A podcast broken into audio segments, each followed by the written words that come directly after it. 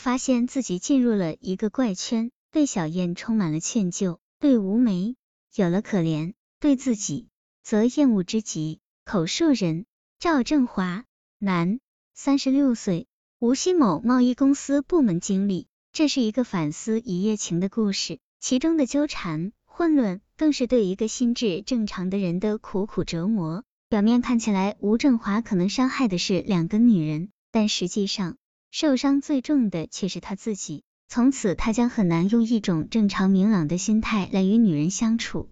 这样的阴影，怎么会不将平庸猥琐的自恨压在心头？生活又怎能没有阴影？以那天是三月十五号，星期六。清醒之前，尽管脑袋乱层，但我依然还有着很清晰的念头，就是今天不用去上班。天似乎已经亮了，朦朦胧胧的光线在我的眼皮上跳来跳去。我终于醒来了，头似乎很沉，痛痛的。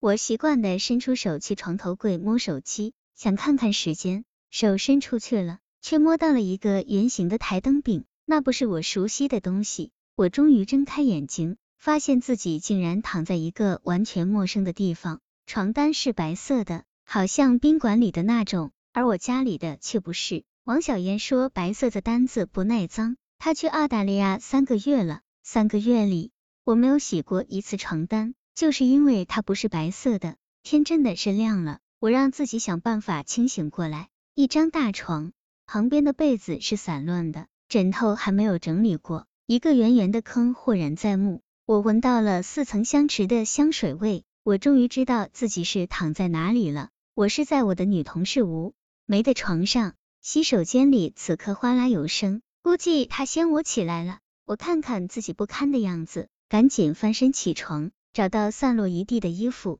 我手忙脚乱的样子，就仿佛是某个熟悉的电影镜头。到了这一刻，我才意识自己尽管想过和吴梅怎么样。但却从没有想到事情会真的发生。那一瞬间，我甚至想绝望的一抬脚从窗户上飞身而下。他住在十楼，我光看看下面头就会晕。我把衬衣胡乱塞进裤子里，一把扯开窗帘，阳光轰然射进，好像千万把利剑，我的眼睛立刻睁不开了。吴梅出来了，白色的睡衣睡裤，头发很整齐的披着，清清爽爽。她没什么表情的靠在门框上看着我。他在公司里从没有过这样的表情，因为他总是眉飞色舞、风上风下的，所以我看到他这个样子，不由吃惊的张大了嘴。吃饭吗？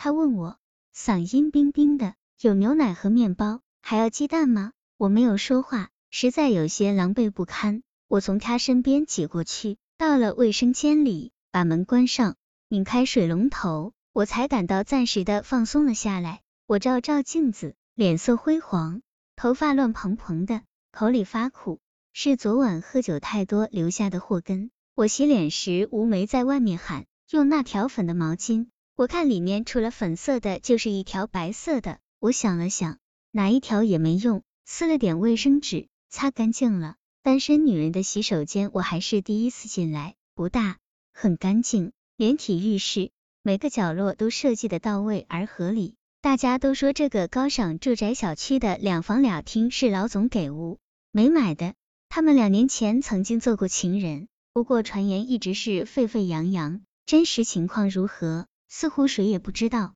躲在卫生间里，我几乎不想出去，竖起耳朵能听见他在开窗收拾房间的声音。出去后，我跟他说些什么呢？在墙上的玻璃架上，我看见了一大把宾馆里的一次性牙具，我用了一副。用的时候，我在想，他为什么要存这么多一次性牙具？难道来他这里的男人很多吗？牙膏气味芬芳，让我在烦乱中稍稍镇定了一点。他似乎去做饭了。我听见厨房的抽油烟机打了开来。说老实话，吴梅穿一身白站在那里的样子并不难看，比起平时她的妖冶和说话态度上的放肆，感觉要好得多。但是我心却感到很冷。他这里甚至有电动剃须刀。他准备的可真周全啊！也许这个女人并不像人们所说的那么糟糕。在洗手间里，我的脑子飞速转动着，事情已经发生了，我该怎么办？一声不响的走掉，或者装作什么都没有发生。尽管是酒醉之后的失态，但我现在已经完全想起昨晚和他一起回到这里的情形。我顶着门，不许他把我关在外面。那个时候，我什么都忘记了，只想跟他躺到床上去。他不再是我的同事，也不再是小燕的同学，更不是公司里男人们开玩笑说的野花。她只是一个女人，在我寂寞而荒凉的夜晚，能让我彻底沉醉的女人。也许吴梅并不放荡，只是一个表面上疯狂、内心孤独的女人。